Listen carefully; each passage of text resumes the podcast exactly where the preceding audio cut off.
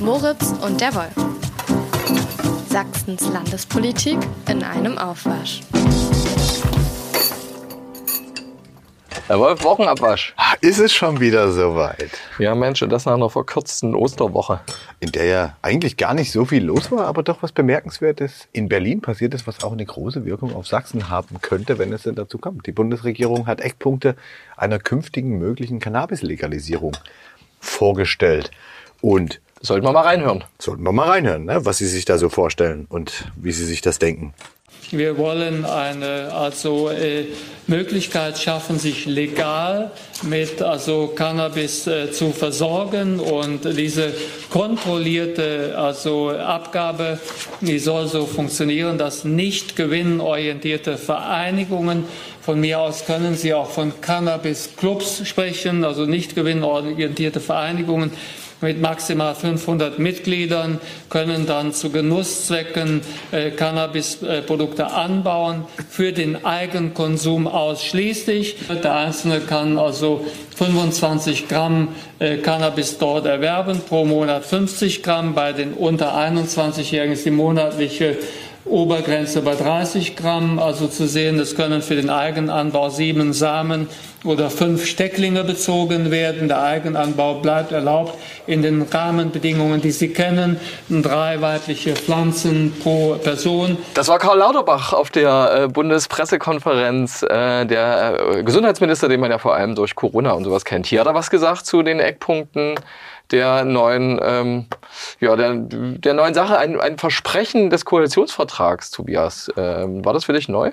Ähm, nicht wirklich, aber interessant ist, wie sie es jetzt machen. Ich meine, als die das damals äh, angekündigt haben, ne, bei Regierungsbildung und so weiter, war ja, glaube ich, das gemeinsame Motto, Cannabiskonsum grundsätzlich zu legalisieren. So konnte man es zumindest verstehen. Und wenn man sich jetzt anguckt, er hat es ja gerade schon äh, in diesem Zitat aus der Bundespressekonferenz ziemlich deutlich erläutert, ist es doch an ein paar Dinge gekoppelt und auf einmal gar nicht mehr so ähm, groß und umfassend gedacht, sondern es geht halt darum, dass man das etwas kontrollierter machen will in, in Cannabis-Clubs. Ähm, das erinnert mich ein bisschen an die Raucherclubs, die man in Bayern eingeführt hat, als man das Tabakrauchen in Kneipen verboten hat. Da musste man eine Mitgliedskarte haben und durfte nur dann da rein und rauchen. Ansonsten war in den anderen Kneipen das Rauchen verboten. Ist völlig an mir vorbeigegangen. Warum wohl?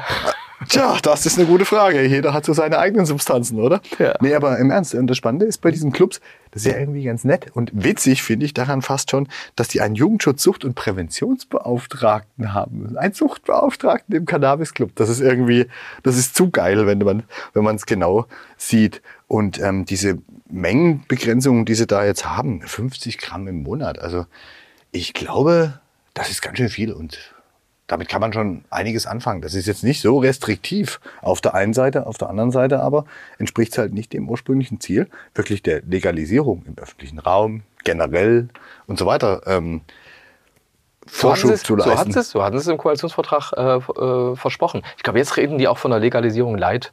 Äh, ja, das, und das hat, das hat, das muss man klar sagen, das hat natürlich mit der EU zu tun. Weil Genau. auf EU-Ebene gibt es keine gemeinsame Überzeugung, ähm, Cannabis zu legalisieren.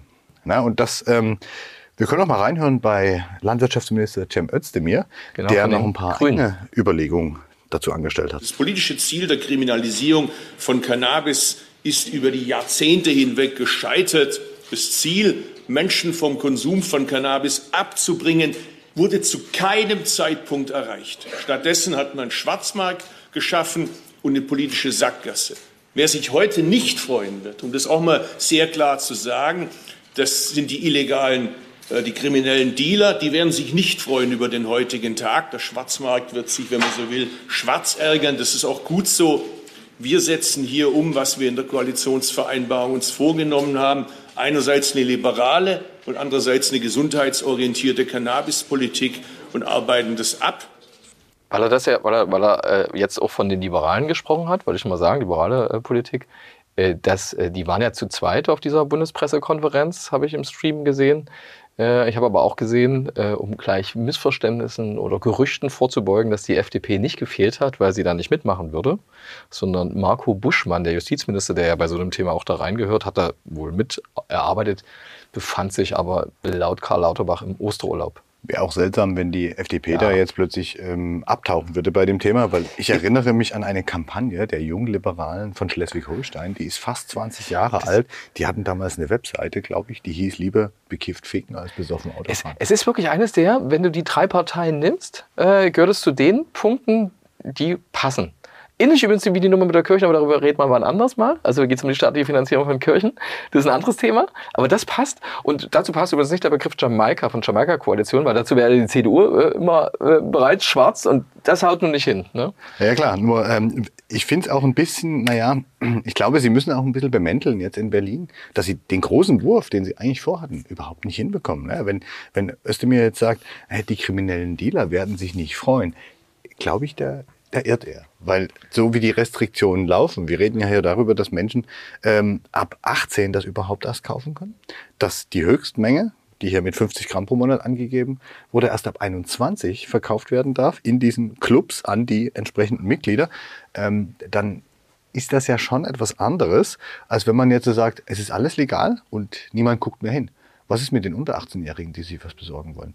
Was ist mit Leuten, die über diese Mengen hinausgehen wollen, wenn du die nicht legal kaufen kannst musst du sie illegal kaufen. Also ob jetzt wirklich die kriminellen Dealer alle zittern und sagen, oh, das ist aber ein Scheißtag jetzt, ähm, da habe ich meine Zweifel. Dann bist du mal einer Meinung mit dem CDU, sächsischen CDU-Generalsekretär. Alexander Dirks, der hat uns nämlich gesagt, äh, wenn es legal sein wird, 25 Gramm der Droge auch in der Öffentlichkeit mit sich zu führen, ist das ein Konjunkturprogramm für Dealer. Oder habe ich dich falsch verstanden? Naja, also ich sage mal, nicht jeder, der jetzt in so einem Cannabis-Club dann Mitglied ist, wird das Zeug weiter verscheppern. Ne? Aber es besteht natürlich die Gefahr, dass dann vielleicht Erwachsenere, die über diese entsprechenden Altersgrenzen hinaus sind, vielleicht ihr Cannabis, was sie legal erwerben dürfen, dann mit denen teilen, die es überhaupt nicht erwerben dürfen. Lässt sich denn überhaupt dann mal nachprüfen irgendwann mal? Ähm, das Ding äh, tritt ja nicht heute in Kraft, muss man ja auch mal dazu sagen. Also es ist nicht um mal diese Frage zu beantworten, es ist nicht legal jetzt irgendwie. Nee, um das, wenn es ja. für die Regierung gut läuft, vielleicht bis Ende der Legislaturperiode, oder? Ende der Legislaturperiode? Ja, ich kenne den Zeitplan jetzt ehrlich gesagt so nicht, nicht genau. Naja, wenn man sich das anguckt äh, und wenn man auch die Positionierung CDU und so weiter dazu erlebt, wird man da schon noch ein bisschen. Die brauchen wir aber nicht. Die Union brauchen wir dafür nicht. Müssen die Länder mitmachen? Bin ich mir nicht sicher. Ist eine Frage, die wir klären könnten. Aber, aber wenn, das so, was klären. wenn das so wäre, dann müsste man sich mit denen dann doch schon, schon irgendwie einigen. Aber mhm weil du ja Alexander Dirks zitiert hast. Ja. Ähm, es scheint aber auch in seinem Statement irgendwie ein Stück weit durch, dass es nicht ganz so drakonisch gemeint sein könnte, weil er hat nämlich auch gesagt, zu diesen ähm, Cannabis Social Clubs mit bis zu 500 Mitgliedern, dass das äh, neue Möglichkeiten für unerlaubte Produktion und Verbreitung bieten würde. Und da sagt er dann wirklich, wenn der Rechtsstaat hier keinen Schiffbruch erleiden soll, dürfte eine Abgabe nur durch streng kontrollierte Abgabestellen und eine lückenlose Produktionsnachverfolgung erfolgen. Äh, streng kontrollierte Abgabestellen und lückenlose Produktionsverfolgung klingt für mich ähm, nach einem Konzept, was die CDU vielleicht sogar unterstützen würde, wenn es eben so streng kontrolliert wäre. Und das hieße eigentlich was anderes, als jetzt im Bund vorgeschlagen wird, nämlich Abgabestellen heißt Shops. In Holland nennt man die Coffee Shops, in den USA nennt man die Dispensaries, glaube ich. Und da könntest du das verkaufen, du kannst Steuern drauf erheben, den ganzen Kram. Also bin ich mir nicht sicher, ob die CDU-Position wirklich so beinhart ist, weil die wollen ja auch irgendwie in der Zukunft ankommen und jüngere Wähler ansprechen, die ja offensichtlich zu FDP und Grünen auch wegen dem Cannabis-Thema rennen. Das weiß ich gar nicht, ob das so ein wichtiges Thema ist. Könnte sein. Ja, die, die müssen ja nicht alle was rauchen wollen, ich, aber ich, ich diese finde, Liberalität, die damit mh. verbunden ist, der Gedanke. Und äh, die Logik mh. ist vielleicht auch eine andere. Ne? Wenn ich jetzt an eine Jugend denke, die eben nicht mehr jeden Tag eine Schweinshaxe isst und drei Tonnen Bier trinkt, ähm, für die ist das vielleicht ein Thema zu sagen, okay, behandelt bitte alles gleich und fair. Weil zur Wahrheit gehört doch auch. Cannabis ist doch nicht die größte oder am weitesten verbreitete äh, Droge in Deutschland. Die am weitesten verbreitete dürfte Alkohol sein. Und da assistiere ich mal. Er hat sich nämlich zu Wort gemeldet an dem Mittwoch, ähm, als äh, diese Pressekonferenz gegeben worden ist auch die ähm, linke ähm, Abgeordnete, Landtagsabgeordnete Juliane Nagel, Sprecherin für Drogenpolitik übrigens der Linksfraktion hier in Sachsen. Und die hat gesagt, Cannabis ist die meistkonsumierte illegalisierte Droge, jedoch nicht die meistkonsumierte Droge. Hier stehen Tabak und Alkohol weiter ganz oben. Das schlecht, äh, lässt sich schwer widerlegen, das ist so. Damit trifft sie ja den Kern. Das eine ist deutsches Kulturgut, sagen wir jetzt mal, mit Alkohol das, und vielleicht ja. auch Tabak. Äh, denken wir an die historischen Tabakfabriken in Sachsen. Mhm. Und das andere ist eine Droge, die immer illegal definiert war, die aber vielleicht in der Wirkung sogar weniger schlimm ist. Also ich habe noch nicht gehört, dass ein Kiffer eine Bank überfallen hat oder äh, irgendwelche Schlägereien angezündet hat. Von alkoholisierten Menschen hört man das öfter mal. Es gab eben diesen lustigen, äh, ich fand ihn, ich fand ihn durchaus lustig Beitrag vom Postillon der festgestellt hat, dass die Pressekonferenz ja deswegen so eine Stunde gedauert hat, die mit äh, Özdemir und mit äh, Lauterbach, weil Özdemir die ganze Zeit Karl Lauterbach gefragt hätte, wann er denn endlich sein, äh, er hat sich da selbst das gedreht, wann er denn endlich anzünden darf und ob das jetzt legal sei.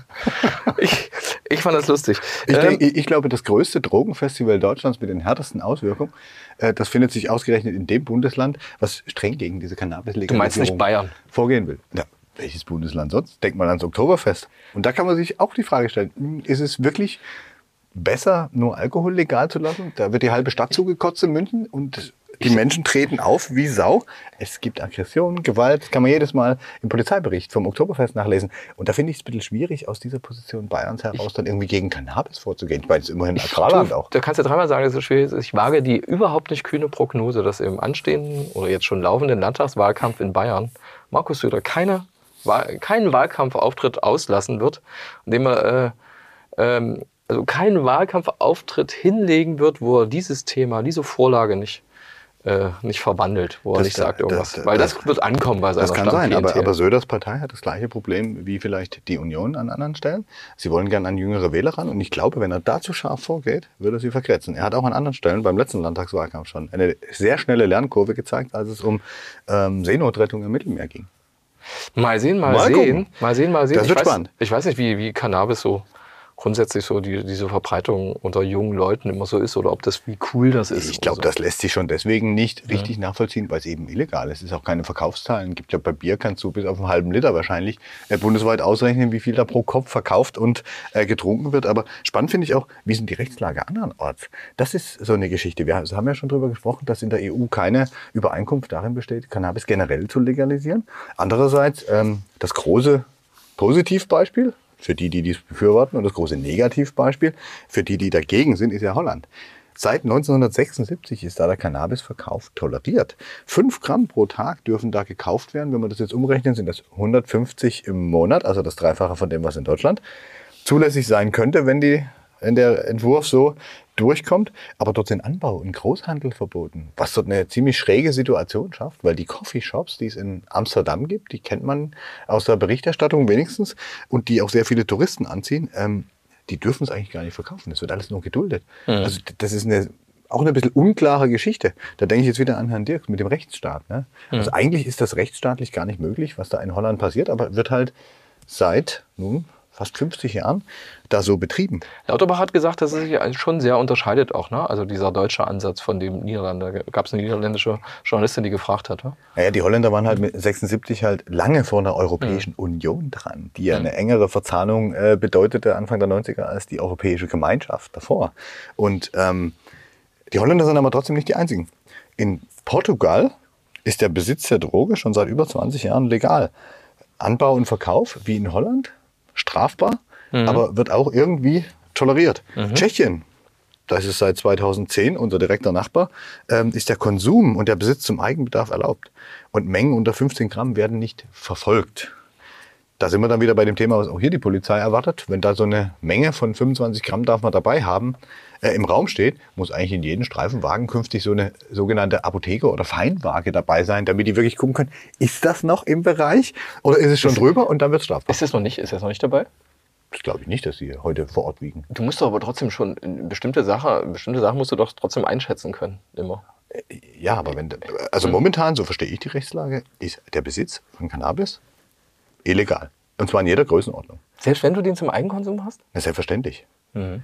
Schon jetzt gibt es in Deutschland unterschiedliche Rechtslagen. Berlin, Hamburg sind, sind äh, Stadtstaaten, mhm. die ähm, da sehr locker sind, schon sehr, sehr lange, wo auch keine Strafverfolgung in dem Sinne unbedingt stattfindet bei den Konsumenten. Aber in Bayern gehst du für einen Joint wahrscheinlich erstmal mit auf die Wache, weil die eben viel drakonischer sind, das Alkoholland Bayern. Weißt du, dass das, das dadurch natürlich auch dieser ähm, der Interpretation ähm, ob et, etwas, ob so eine Reform, ja, irgendwie jetzt Tür und Tor äh, dem Dealerwesen öffnet oder noch weiter öffnet, ja, ob das noch was zunimmt, also was äh, Alexander Dirks und Cem Özdemir, wo die gegenteilige Position ja haben, ne, bei der Nummer, bei der Konjunkturpolitik für Dealer, Konjunkturprogramm für Dealer, dass du das als Bundesland ja jeweils durch einen bestimmten Ansatz bei der Verfolgung, Drogendelikte ja sind ja davon abhängig, ob du ob du es kontrollierst oder nicht, ja, und wie du wie, wie du es dann ähm, bestrafst, wie du es verfolgst, dass du dann immer deine eigenen Schlüsse draus ziehen kannst. Könnte also sein, dass ein konservativeres Bundesland dann anders dagegen vorgeht als ein liberaleres Bundesland und dass man dann unterschiedliche Schüsse hat und in den Kriminalstatistiken unterschiedliche Sachen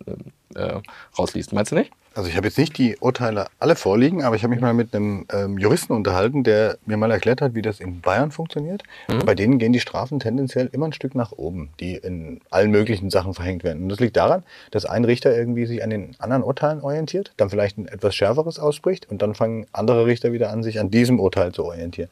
Und das ist eine Geschichte. In Bayern werden bestimmte kleine Straftaten, wenn wir die so nennen wollen, oder Bagatelldelikte schon ein bisschen anders verfolgt als in anderen Bundesländern. Aber das ist klar, Law and Order Staat Bayern. Nur Stichwort Oktoberfest. Da würde ich mir auch wünschen, dass man da mal so ein bisschen mit zwei Augen hinguckt und nicht nur das eine immer aufmacht. Was ein Aspekt ist, der kaum in der deutschen Debatte bisher eine Rolle spielt, aber der zum Beispiel in den USA eine große Rolle gespielt hat, das ist ein Wirtschaftsfaktor Cannabis. Mhm. Okay. Damit kann man Steuereinnahmen generieren. In den USA war ähm, der Bundesstaat Colorado 2014 mhm. schon ein Vorreiter, haben das alles legalisiert und die haben erhebliche Steuereinnahmen. Die haben über die letzten Jahre hunderte Millionen Dollar an Steuern eingenommen, die dem Staat, der Gesellschaft am Ende zugutekommen. Und wenn man jetzt auf die USA schaut, Drogenpolitik, Drogenerfahrung, die haben eher ein Problem mit Fentanyl und anderen opiumähnlichen Produkten, okay. die viel krasser sind, die viel mehr Tote fordern. Aber da, wo Cannabis legal ist, machen die große Umsätze und können auch Steuern ist es einnehmen. Doch, wo, das wo die Demokraten Apotheke die Mehrheit haben? Ist das so? so bisschen? Das Lässt sich das so einfach... Äh, das, das wäre zu vermuten. Es sind auch nicht alle. Ne? Auf mhm. Bundesebene ist es in den USA komplett illegal, muss man wissen. Aber die Bundesstaaten haben dort natürlich eigene Gesetzgebungsmöglichkeiten. Und Beispiel ist halt Colorado, aber auch Washington State oder Oregon an der Westküste. Die sind relativ liberal, diese Staaten. Ähm, Kalifornien. Und da sind das richtige Geschäfte.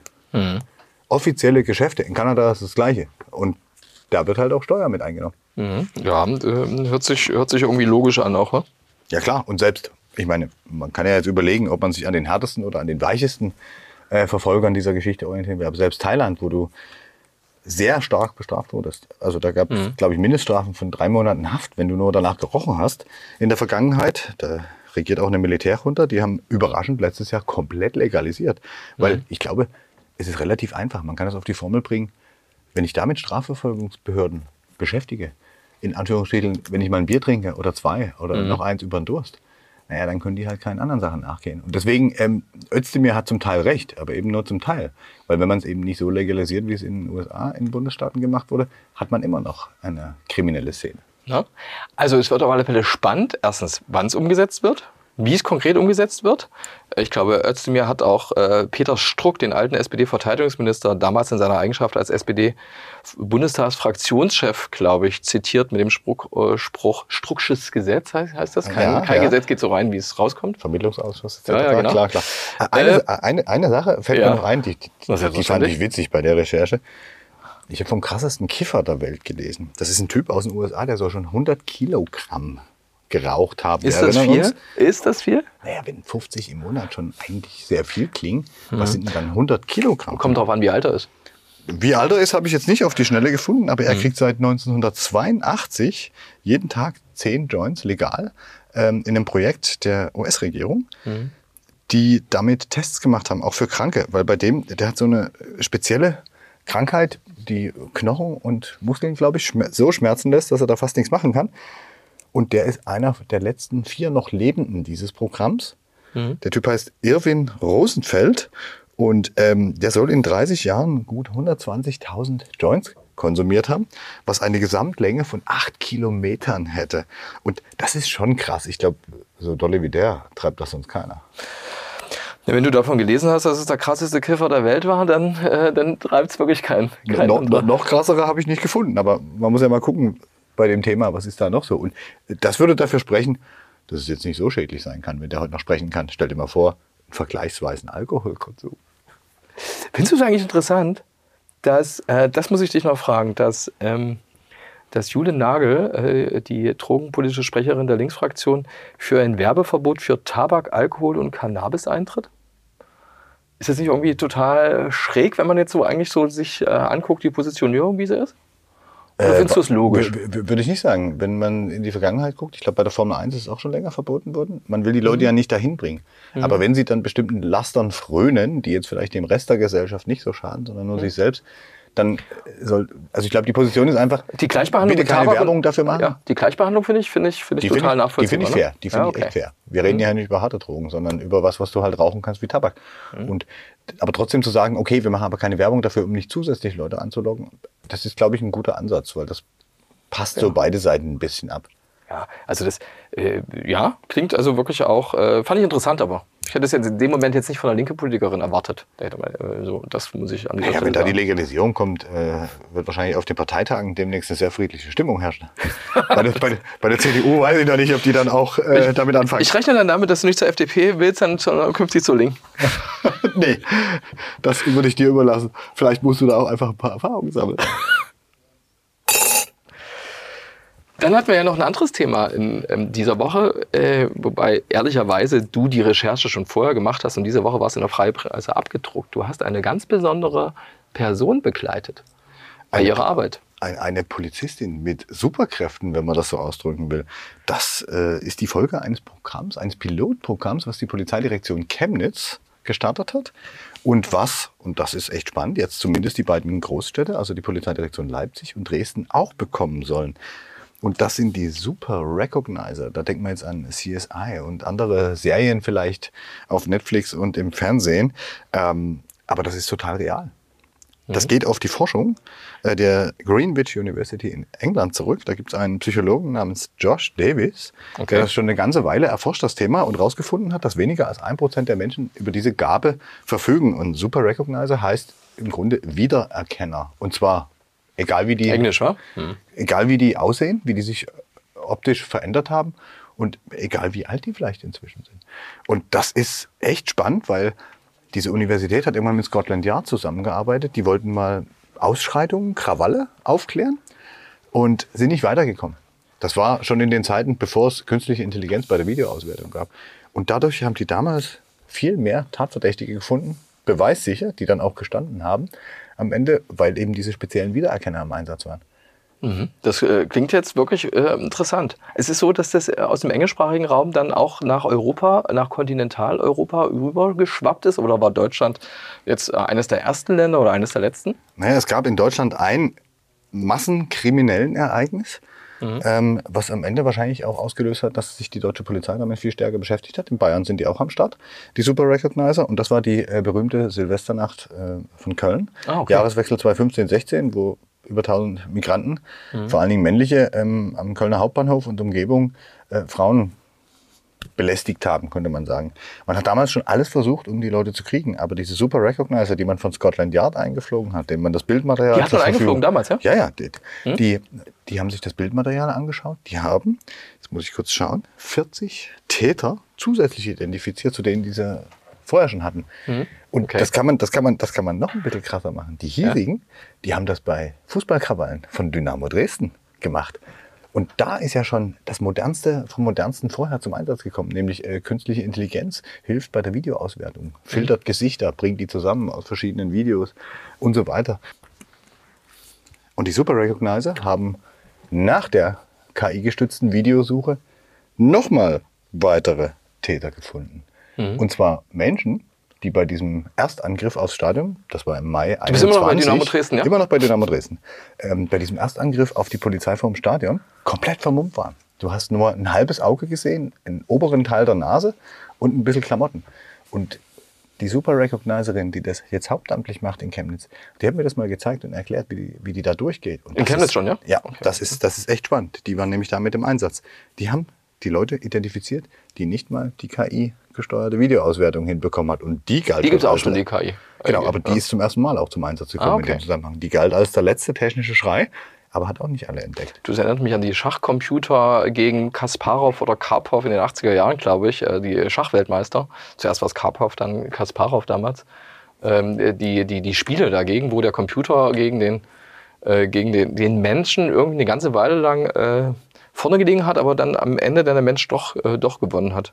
Ja, das hat was mit, das glaube ich, da auch mit bestimmten Verknüpfungen im Gehirn zu tun, weil was die sehen, das können wir gar nicht sehen. Mhm. Oder wir, das würden- wir, wir würden uns nicht merken. Das sind so Merkmale, wie sieht ein Ohr aus? Form vom Ohr, Form von der Nase, ähm, Form von Augenbrauen, Also ich hätte ja dieser schon, ganze Kram. ich hätte ja schon Schwierigkeiten bei einem Menschen, den man irgendwie 15 Jahre nicht gesehen hat irgendwie, der sich vielleicht verändert hat äußerlich, hat einen Bart, hat eine Brille, Ist hat eine andere geworden. Frisur. Und das würden die alles erkennen. Die gucken auf solche kleinen Sachen wie Ohren. Die Super Recognizerin aus Chemnitz hat mir erzählt, für sie ist es null Problem, wenn sie auf der Straße geht, jemanden zu sehen. Ah, okay, den kenne ich aus der Schule oder aus dem Supermarkt, den habe ich vor zehn Jahren das letzte Mal gesehen. Aber ich glaube, Obwohl ich- die einen Vollbart tragen oder sowas. Aber ich glaube, sie kann das nicht abstellen im Privaten, richtig? Genau. Habe ich es richtig gelesen? Das, Das war deine Endpointe. das ist- das Habe ich ist- dir jetzt verraten? Das ist, das, das, ist, das ist ja das Nervige. Ich möchte diese Superkräfte nicht haben, weil du kannst ja nämlich keinen Menschen angucken, Mhm. ohne ihn abzuspeichern. Und das ist schon echt krass. Ich hatte dir aber versprochen, äh, wenn du Dynamo erwähnst, würde ich natürlich an dieser Stelle erwähnen, dass in dieser Woche, auch das ein Ereignis dieser Woche, Dynamo Dresden, äh, die Fans von Dynamo Dresden, den 70. Geburtstag äh, ihres Mal wieder äh, mit einer illegalen Vereins Versammlung, wie bei den Aufstiegskrawallen am begangen haben. Elbufer, die Meinungen darüber gehen auseinander. Ich halte fest, dass es sehr, sehr viele Fans von Dynamo gibt. Und sehr, sehr viele Menschen, einschließlich meiner selbst, die Dynamo den Aufstieg in die zweite Bundesliga wünschen. Ähm, Naja, wenn das passiert, dann legen sie ja über die Stadt in Schutt und Asche. Das, das, wenn sie aufsteigen, werden sie das nicht tun. Das, äh, darauf hast du mein Wort. Aufstiegskrawalle vor zwei Jahren. Als sie dann abgestiegen sind, ist alles friedlich geblieben letztes Jahr. Nee, ich glaube, du verwechselst das. Nein, Türkgücü München, Mai 2021. Es war nicht das vorige Aufstieg? Hm. in die zweite Bundesliga. Und dann ging's los. Als sie abgestiegen sind, kein Thema. Da haben sie sich wahrscheinlich nur die Wunden geleckt. Naja, das sind die Geschichten rund um Dynamo, die uns immer verfolgen. Zahlen sind noch interessant. Die Super Recognizer, wie Ja, effektiv unbedingt. sind sie eigentlich? Was machen die? Nur die Chemnitzer. Das sind insgesamt 21 Leute. Zwei machen es hauptamtlich, die anderen 19 machen das, nutzen diese Fähigkeiten quasi im normalen Revierdienst oder bei Kriminalermittlung. Die haben bis jetzt 450 Verfahren bearbeitet und eine Erfolgsquote von 75 Prozent.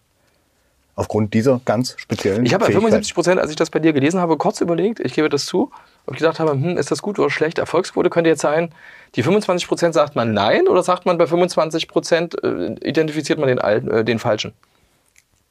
Da findet man vielleicht gar keinen. Mhm, okay. Weil das also ist ein mehrstufiger Prozess auch. Ne? Ich meine, ist, ist das so beweissicher eigentlich? Es ist, so, äh, weil ein Mensch jemanden erkennt oder wie ist das? Oder ist das der wenn, Anfang einer wenn die? Recognizer, wenn die, wenn Hm? die zu einem Ergebnis kommen, schreiben die nicht über den Zettel mit diese, und über die Akte, die sie dann weiterreichen, äh, Beweis hier, der ist es, sondern die sagen Personenhinweis, Ermittlungshinweis. Ah, okay. Und Das ist dann, dann der Ansatz, ja? Dann Hm. gehen die eigentlichen Ermittler los und schauen, ob es die Person wirklich ist. Dann wird, werden äh. Auf die man sonst gar nicht gekommen wäre, auf die Verhöre oder, oder Einvernahme gemacht von denen. Die werden gefragt und vielleicht gesteht dann der ein oder andere. Aber das ist schon spannend, weil so werden Fälle gelöst, die sonst nicht gelöst werden. Interessant ist natürlich auch die KI grundsätzlich, wa? in sämtlichen Bereichen, auch bei den Ermittlern. Auch wenn du sagst, dass die jetzt hinter diesen Fähigkeiten der Super Recognizerin äh, zurückliegen. Ja, aber die alleine bringt ja schon wahnsinnig was. Ja, also ja, Im Zuge dieser ähm, Soko Hauptallee Dynamo-Ausschreitung haben mir Ermittler, die das ja seit Jahrzehnten machen, erzählt. Früher, wenn solche Krawalle gewesen wären, dann hätten sie die 40 Mann, die sie am Tattag festgenommen haben, also während der Krawalle, die hätten sie belangen können, alle anderen nicht. Die haben über 250 weitere Leute identifiziert, dank dieser KI, die quasi aus 82 Stunden Videomaterial immer dieselben Leute rausdestilliert. Und zwar an unterschiedlichen Orten. Ganz spannende Geschichte, aber wir wollen jetzt nicht weiter auf Dynamo rumhacken. Wir gucken uns mal an, wie das läuft. Wenn es in Dresden und Leipzig auch kommt, dürfte die Aufklärungsquote bei bestimmten Straftaten vielleicht auch steigen. Als nächstes ein interessantes Thema, ähm, was gegen Ende der Woche aufgekommen äh, ist, wobei der eigentliche Anlass schon eine Weile her ist. Da geht es um den äh, 4. April, glaube ich, eine Veranstaltung der CDU in ähm, der CDU des Kreisverbandes Meißen in Riesa, wo der Innenminister Armin Schuster aufgetreten ist und die Partei selbst, dieser Kreisverband selbst, dann mitgeteilt hat, was er da so gesagt hat. Dass er aufgrund der Verbindung der AfD ins rechtsextreme Milieu jegliche Zusammenarbeit ablehnt. Und das wörtliche Zitat, was der CDU-Kreisverband da mitgeliefert hat, ich koaliere nicht mit Verbrechern. Genau. Und ähm, die AfD hat äh, daraufhin am Freitag in einer durchaus gut besuchten äh, Pressekonferenz, ich war ja auch dabei, ähm, äh, angekündigt, dass sie eine, einen Strafantrag äh, stellen werden, die sächsische AfD, also mehrere Vertreter der sächsischen AfD, den sie spätestens am Montag bei der Staatsanwaltschaft Dresden äh, einreichen wollen. Und da geht es genau darum, dass man sagt, hey, äh, das ist nicht rechtens, was, äh, was du hier gemacht hast, lieber Innenminister. Du bist Innenminister, du bist eigentlich für Recht und Ordnung zuständig. Du hast deine Neutralitätspflichten äh, verletzt und du hast ja ähm, äh, eine unwahre, also eine, eine Tatsachenbehauptung, oder nicht wahre, äh, unwahre Tatsachenbehauptung hier aufgestellt. Und das Innenministerium. Jetzt könnte ich aber Herr Moritz sein und sagen, hm, das hat er aber in seiner Funktion als Parteimitglied gesagt. Das war das ich, ich weiß gar nicht, ob er da eingeladen war als. Das lässt sich bei der CDU ehrlich gesagt immer schlecht trennen. Wenn äh, der Parteichef Michael Kretsch mal irgendwo eingeladen ist, wird er immer begrüßt mit. glaub, Unser die Ministerpräsident und Landesvorsitzender und so Die weiter. CDU hat äh, wahrscheinlich den Fehler gemacht, auch in diese Mitteilung, die sie da geschrieben hat, reinzuschreiben, dass es eine Diskussion mit dem Staatsminister des Innern über Innenpolitik war. Ja, und damit ist klar, das hat er als Das er Innenminister vor, gesagt. Es waren zu viele Kommunalpolitiker da. Äh, Und die AfD vermutete auch, dass es eigentlich so ein, auch so ein Ansatz war, der ähm, AfD, äh, also der, den CDU-Leuten dort im Saal, wo wohl Polizeileute auch da, also AfD sprach jetzt vom Sicherheitsapparat, glaube ich. Polizisten, Ja, Bürgermeister, ja, genau, CDU-Mitglieder, Eigentlich zu 50 sagen, hey Leute. Freunde, ihr dürft mit denen nicht koalieren, dass es denen eigentlich darum ging. Ne? Ähm, interessanterweise hat er das, ähm, also in diesem Statement der CDU, des CDU-Kreisverbandes, hat er das tatsächlich ja so als Beleg, also hat er dafür angeführt, also dieses Zitat, ähm, äh, was du gerade schon zitiert hast, hat er im Bezug dessen, äh, hat er begründet, zumindest laut dieser CDU, ähm, ähm, äh, Mitteilung, die die einzige Quelle ist dafür, muss man echt sagen. Ich glaube, auch die Kollegen der Sächsischen Zeitung waren da nicht vor Ort, sondern haben von dieser Pressemitteilung eigentlich, was eigentlich schade ist irgendwie, aber vielleicht war es auch so eine Ja, interne ich habe auch gesucht, Veranstaltung. ob man da irgendwie einen Wortlaut findet oder ein Video, aber nee, das war, glaube ich, dann eher eine interne Veranstaltung. Mhm, Aber die Begründung, also warum man sagt hier, koalieren nicht mit Verbrechern, waren eben die Kontakte, so laut CDU, der AfD ins rechtsextremistische Milieu. So habe ich es äh, gelesen. Die ja, wenn man dem Verfassungsschutz zuhört, äh, auch zutreffend sind. Ich meine, es gibt einen Ja, die, die Frage ist aber, Gerichtsfest als Rechtsextremist. ja, die Frage ist jetzt, zu bezeichneten sächsischen AfDler, der bis vor kurzem im Bundestag saß, mit Jens Meyer, ehemaliger Du, Richter. ja, aber da ändern sich ja äh, äh, durchaus immer mal wieder so die Einschätzung des Verfassungsschutzes auch. Also was dann drin steht oder was nicht oder was nachträglich verändert wird. Aber Nee, was, was, was in Nehmen diesem Fall, Björn Höcke, der darf was, Gerichtsfest was als in Faschist diesem Fall bezeichnet einfach werden. entscheidend ist, eine Thomas de Maizière kühne These von mir, war auch mal sächsischer Innenminister, würde so ein Satz nie raus, raus, rausgerutscht sein. Meine These. Der würde sowas nicht sagen. Der Ja, ist ein Jurist, das ist der Unterschied vielleicht auch zu Schuster. Armin Schuster ist kein Jurist. Armin Schuster war Polizist und hat damit zumindest eine juristische Vorbildung, die er nämlich für einen Job als Polizisten auch braucht. Und ich glaube, da sind mit Schuster einfach ein bisschen die Emotionen durchgegangen und er, er haut ja gern mal einen raus. Sie mit dem, naja, es aber ist er wollte, klug war wollte es sicher nicht, weil er sich damit jetzt Ärger und der AfD einen gewissen Fame auch einbringt. Ne? Ja, man weiß nicht, wie das ausgeht. Also die AfD sagt, das ist was durchaus Interessantes. Man kann ja dieses Gedankenspiel mal mitmachen, wenn man bereit ist, es mitzumachen und sagen, hey, Achtung, was wäre eigentlich, wenn dieses Statement, dieses Ich koaliere nicht mit Verbrechern jetzt nicht der AfD gegolten hätte, sondern jemand völlig anderem. Ich überlasse das jetzt mal der Fantasie von dir oder den Zuhörern, ja? Äh, ob man dann genauso nach, zum Beispiel nach einer, und das wird öffentlich, so ein Zitat, Berichterstattung, Zeitung, ja, spätestens, wenn es nicht schon gelesen worden wäre, auf der Homepage einer Partei. Und dann gibt es ja eine Justiz, die ja eigentlich, wenn sie etwas liest, Von irgendwie Amts von Amts wegen was zu machen hat. Und die AfD hat gesagt, hey, eigentlich müsste es von Amts wegen, geht aber nicht davon aus, dass es schon passiert sei. Wie gesagt, 4. April. Da sind wir dann halt bei der Verbreitung. Ne? Kriegen sie es alles mit? Und Äh, die bei Sächsische Justiz Zeitung? Muss, bei, bei, bei, der, bei, bei der Justiz, glaube ich, muss man hier und da auch Abstriche machen, was die Ahndung von ähm, bestimmten Dingen online in sozialen Netzwerken und so weiter angeht. Da haben die in der Vergangenheit auch nicht wirklich eine gute Figur gemacht. Und Ja, jetzt kommt's aber. Jetzt kommt's aber. Jetzt geht's um Hate Speech. Die Nummer, die ja, das ist ein Schwerpunkt gewesen, also von äh, sämtlicher Politik, nicht mal nur von der, von der grünen Justizministerin oder sowas, war auch im Koalitionsvertrag, ist aber auch bundesweit so eine Sache, eine Offensive, dass man also gerade bei Verunglimpfung von Politikern, ja, härter äh, gegen die Leute vorgeht, war auch immer, immer ein Schwerpunkt. Jetzt immer bei der äh, Kriminalstatistik gerne mal. Das hat sich aber erst gewandelt, weil wenn wir an ähm, Hm? die Grüne denken in Berlin, Mhm. die mit Schimpfwörtern bedacht werden konnte, weil sie Politikerin ist, Mhm. Ja. das ist nicht so selbstverständlich. Und ähm, letztes Jahr, glaube ich, war das, wo Jan Böhmermann die sächsische Polizei und damit ja ein Stück weit auch die Justiz getestet hat. Ja, da, da hast du recht. Ja, Polizei, Polizei ist nicht Justiz, würde ich jetzt sagen. Nee, ja? aber die Vorstufe zu dann Staatsanwaltschaft äh, und so weiter. Und schon, bei der Polizei war da so, ach nee, gehen Sie da mal woanders hin oder nee, dafür sind wir nicht zuständig. Aber erinnerst du dich bei Pegida? Geigen-Geschichte oder Lutz Bachmann hat irgendwas gesagt oder damals irgend so ein Schriftsteller und so, wo man dann gesagt hat, hey, wie kann es sein, dass die Staatsanwaltschaft jetzt hier nicht, äh, nicht von sich aus aktiv wird und die dann Ich sagte, glaub, hey Freunde, haben es Schiss, ist weil halt das Thema Meinungsfreiheit immer berührt Ja. ist. Das Ja, ist genau. der Punkt.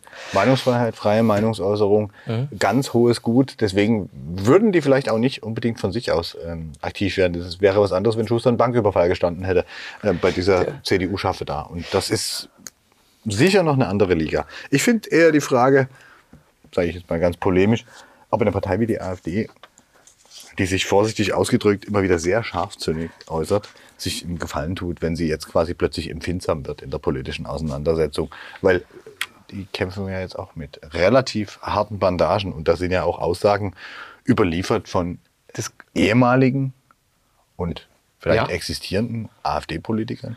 Eckbert Ermer ist so ein Fall gewesen, der bis Ja, aber das hat vor ein paar Jahren in der AfD war, der irgendwann mal gesagt hat, Drecksack Antifa-Kindern, bekiffter Eltern gehört eine verpasst sein. und sie in den Kann Dreck geworfen. sein. Das ist eine Aufforderung Kann- zu Straftaten. kann alles sein, kann alles schlimm sein, wiegt aber nicht auf und ist nicht miteinander aufzuwiegen, nicht ins Verhältnis zu setzen. Es gibt kein gleiches Recht im Unrecht. Ich glaube, das ist der richtige Spruch. Das ist richtig. Dass du äh, das eine ja, hat mit dem anderen nichts zu tun. Und der Innenminister ist der Innenminister. Weißt du? Also der ist auch der für äh, Rechte und Ordnung äh, äh, zuständig ist. Das meine ich ja, da sind vielleicht die Emotionen mit ihm durchgegangen. Er hat ja manchmal auch so einen losen Mhm. Ich weiß nicht, ob, er, ob man den jetzt dafür entschuldigen äh, muss und sowas. Auch einem Roland nicht, Möller, seinem. Vorgänger Das und so sowas, würde ich das, ja, würde ich das äh, gar nicht sagen. Es ist, äh, das wollte ich noch der Vollständigkeit halber ähm, sagen.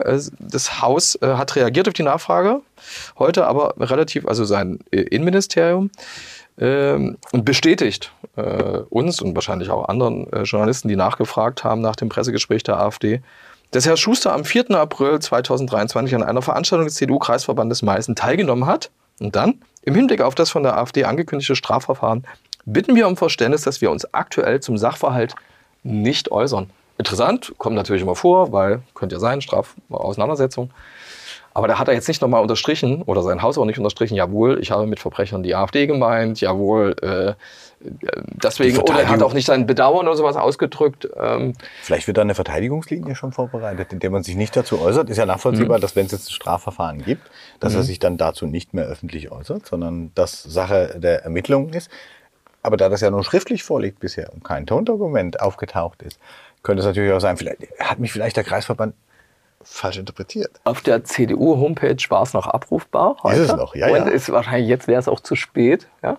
Klar. Aber das ist, das ist die schriftliche Äußerung nicht Ja. von Herrn Schuster, sondern er wird da zitiert. Und da könnte er sich jetzt theoretisch darauf zurückziehen. Habe ich nicht ganz so gesagt, ist ein bisschen, hm, Rechnest du denn damit, dass das, äh, dass das da zu einem, das ist ein Strafantrag, müssen wir irgendwie, Mhm. dass es da irgendwie noch so ein längeres Verfahren wird, wo wir auch irgendwann mal teilhaben können? mit Sicherheit. Mit großer Sicherheit. Aber ich glaube, diese, die, die, die, die, die, diese Verfahren, also wenn Sie nicht feststellen, das ist äh, politische Meinungsäußerung, aber wir sind ja dabei Neutralität des Mhm. Ministers. Ne? Also denke ich schon, dass das so hoch hängt, dass man da rangehen wird, aber das ist kein Verfahren, was in den nächsten zwei Monaten entschieden ist. Da wird man sehr lange drauf rumkauen. Bin ich mir ziemlich sicher. Da hast du recht.